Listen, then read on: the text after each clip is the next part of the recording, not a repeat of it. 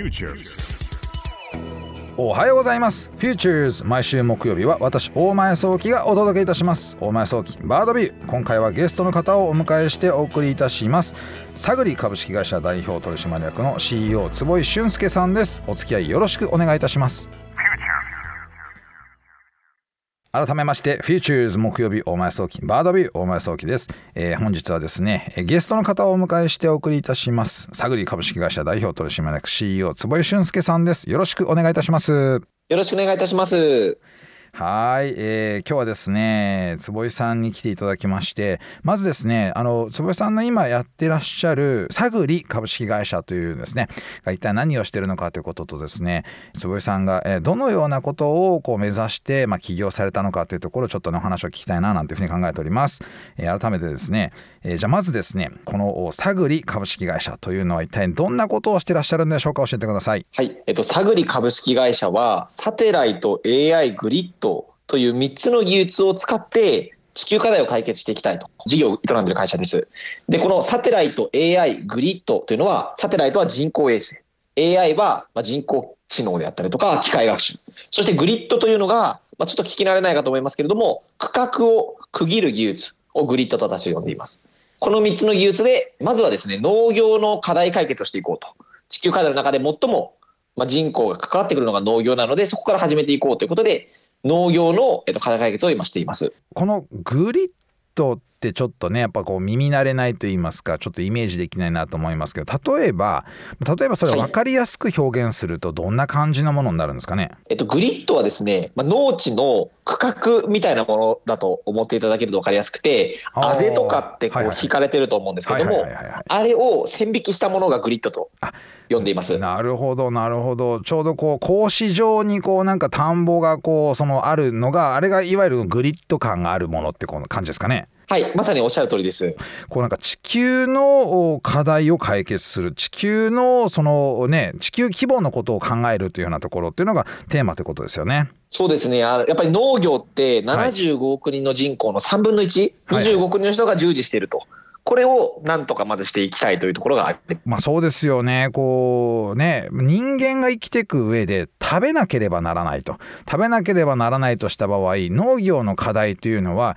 これは人間全体その地球全体にとって大きな課題だということですよね。おっしゃる通りだと思います。えっと、実際にねやっぱり私たちこれからやっぱり生きていく中で、まあ、農業とずっと寄り添ってきたわけですけども、はい、今こう気候とかがこう変わってきてしまったりしててですね、はいはいはいなかなか昔のようにはいかないと。なるほど。で昔の経験や勘っていうところも生かしつつ新たなそういう環境に適応できるかどうかっていうところが勝負なんですね。そこにテクノロジーというサポートが入ることで初めてそれが成立すると考えていてはいしっかりと持続可能に普及していくようなものを、えっと、広げていきたいということで事業としてやっていこうというふうにしています。さらにここに、まあ、あのあれですよね「さぐり」の「あ」のところですよね。AI が入ってくるというふうなところってわけですよね。はいそうです。でこの AI は実際にどのような使い方をするんでしょうか？えっとですね、どうしても例えば衛星単体でうん地上のことを見ようとするとですね、はいなかなかこうやっぱり離れていることから、はい実際のデータからズレが生じてしまうんですね。なるほどなので地上でいかに教師データを集めてはい地上のモデルを学習させるかというところにやっぱり AI が必要になってくると。ってことはサテライトで情報を収集してそのグリッド単位で地球をしっかりとその観測をしてでその問題を発見するときに AI を使うと。おっしゃる通りです。モデルを作るときに AI を使っていくと。でなるほど衛星は見てるのは波長データなんですね。はいはいはいはいでこのデータを加工すると。はいでその加工したモデルというのをゆる地図側に落としていくと。はいはい地で図に落としたモデルをを例えば農地ごとに届けたいときは、農地ごとの区画が必要ですしはい。宅地ごとに例えば届けたいと。家ごとに届けたければ宅地の屋根の区画が必要かもしれません。なるほどなるほど。こういった区画で情報を提供していくということをしています。例えばですねその農地で問題が発見できるとしたらどんな問題が発見できるんですか？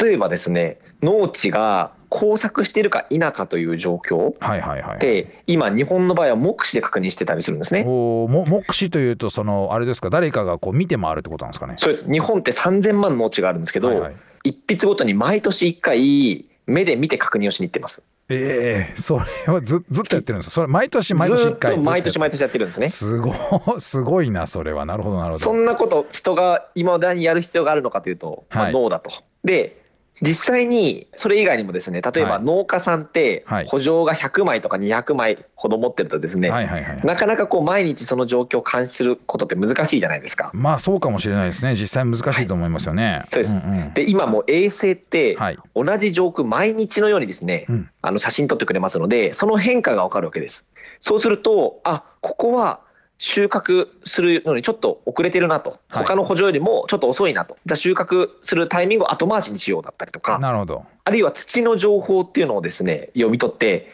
あここ今土の窒素が足りてないからはいはい肥料をもう少し多めにまいてあげよはいはいはい。たいなそういった元データがですね補助ごとに分かってくるというわけなんです。これねやっぱ不思議なのが衛星ってめちゃくちゃ遠くにあるじゃないですか。なその地上から考えたら。そうですね。そこで見ていてもその窒素量とかが分かっちゃうってことなんですかね。えっと、おっしゃる通りで、えっと、最近ですね人工衛星っていうのがはい。国際宇宙ステーションよりも下？下。これ国際宇宙ステーションって400キロなんですけど、はいはいはいはい。宇宙空間っていうのは100キロ以上なんですね。そうですよねこの間にたくさん今衛星があるんです。はいはいはいはい。で昔は政府ははい。お金たくさんかけるとやっぱり長い期間使いたいと。使いたい。いうので500キロ先に打ち上げてですね、はいはい。いわゆる長い期間使っていこうという仕様設計だったんですね、はいはいはい。今までは。はい。ただ最近はそういった低い軌道で使い捨てをしていこうというふうに変わってきています。はいはいはいはいはいはい。そうするといわゆる安くですねあの飛ばすロケットだったりとか、はいはい。安く衛星を作らなければならないわけですねビジネスとして。はいはいはいそうですね。でそれがようやく達成されてきたと。そうするとそういうそのはい。低い軌道でこう衛星を打ち出すことができるとかなり細かいデータが取れちゃう衛星が増えてきたってことなんですかね。そうですね、えっと、そういった意味で言うと頻度の問題とはい精度の問題、うん。2つあるんですけども、ね。うん。どちらもやっぱ満たしているような衛星うん、が出てきたことにこの5年間で出てきたことによってようやくビジネスになりつつある市場だと考えています。坪井さんがもともとこの探りをやる前に立ち上げていた会社あまだあるのかどうかちょっとね後も聞きたいと思いますけどその株式会社宇宙というねその会社を立ち上げられたというところちょっとこう経歴を見ていて発見したんですけどこれやっぱその宇宙好きということなんですかね坪井さんはね。はいもともとですね私自身宇宙のきっかけはディズニーにありましてディズニー？はい、トゥモローランドでやっぱり宇宙に目覚めてしまったんですよね。なるほどなるほど。そうなんですよ小学生の時はですね私自身宇宙飛行士になりたいとおいうふうに思っていたとお。なるほど。で実際に中学2年生に上がった時に、はい私は毛利宇宙飛行士さんにですね日本未来科学館というところで出会うんですね。ほうほうほうほうすごいですね。でそこで宇宙エレベーターという概念を知ってしまってですねはい。この宇宙エレベーターというのを作ったら宇宙飛行士にならなくても宇宙に行けるんじゃないかとかとなるほど。思ってですねそういったいわゆる技術屋さんになりたいというふうにはい。中学2年生の時に変わってったんですね。なるほどなるほど。で私のまあ人生も小学校からずっとまあやっぱり宇宙っていうところがずっと背景にあって、なるほど。まあ、大学の研究も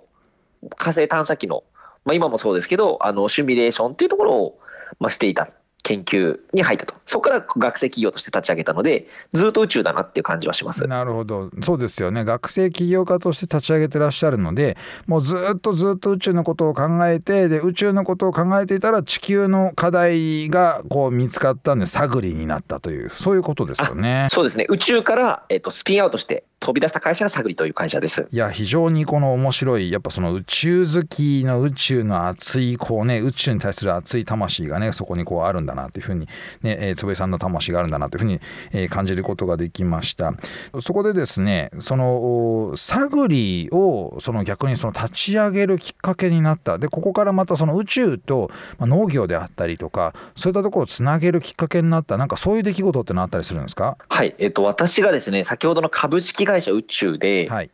途上あの教育の会社なわけですけども、うんうん。途上国にあの教育をしに行ったんですね。はいはいはい。で国はですねルワンダという国なんですけどもなるほど。そこで教育をした時に私たちのこの宇宙のあのミッションっていうのが一人一人のやりたいことはい、をまあ実現できるようにすると。うんうん、自己実現できるようにするっていうのがやっぱりあったんですけども、はいはい。あの日本の子たちって小学校で夢持ってて中高になるとどんどんどんどん夢がなくなってしまう子が多いじゃないですか。まあ現実路線と言いますかそうですね確かにその通りですよね。そうですよねで一方で海外にはい行っていくとですね、そういう子がお同じようにいるのかなと思ったらあの小学校の時からはい自分の夢を持ちつつもその夢が叶わないとですね自覚してる子たちがたくさんいたんです。でその子たちにその子たち夢持ってるんですよ宇宙飛行士になりたいとかパイロットになりたいとか、はいはいお医者さんになりたいみたいな。ただ自分自身は中学高校に行けずに親の手伝いをしなきゃいけないんだと。でそのランキング中学行けずに行く場所っていうのが第一位が農家だったんです。なるほどなるほど。で第2位が小売店だったんですね。で私はそれを状況を見た時に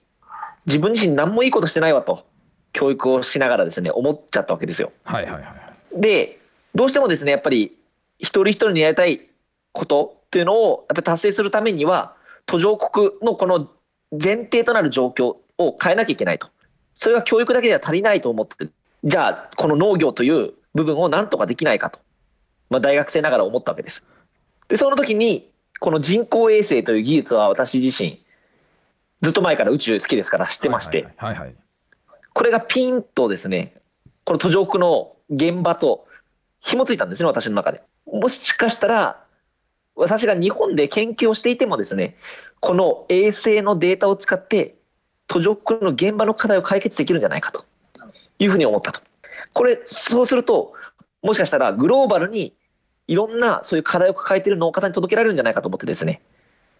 サグリという会社を宇宙から切り離して立ち上げようと思ったわけでございます。なるほど非常にその大事な部分としてはその今までのこの宇宙に対する思いというものこれを一緒にこうやっぱりその抱きつつそのまあ夢としてこうねこう歩んでほしいと思っていたその子どもたちが現実の課題としてその今こう労働しなければならない環境になってしまうと。といった場合その大好きな宇宙、まあ、衛星であったりとかこういった技術を使えばこの労働をあの、まあ、少しでもその軽減することができるんじゃないかそういうふうな思いになったってことですよね。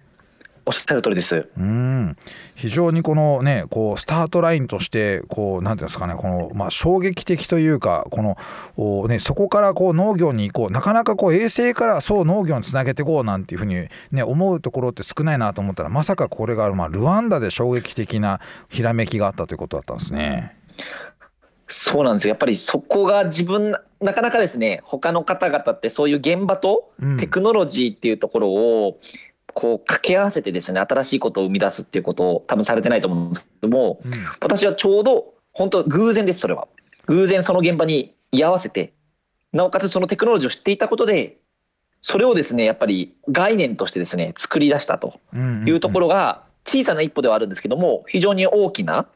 っぱり巻き込む原点となっているなというふうにすごい感じる部分でございます。あの今のお話を聞いてるとどうしてもこのあの課題の解決を優先してしまうとこの慈善活動に近いようなイメージになりますけどこれはさすがにやっぱりビジネスとしてやっていく必要性があると思って今立ち上げてらっしゃるってことですよね。おっしゃる通りです。やっぱりビジネスとしてやっていかないとですねこう持続可能にはならないんですよね。うんうんうんだからこれをいかにやっぱりちゃんとビジネスに乗せてですねうんうん私が努力をしなくてもちゃんと回る仕組みになってるかっていうのはすごい重要だと思っています。どうしてもやっぱりボランタリーの活動ってたくさんあると思うんです。でそれもすごくいいことだと思う一方で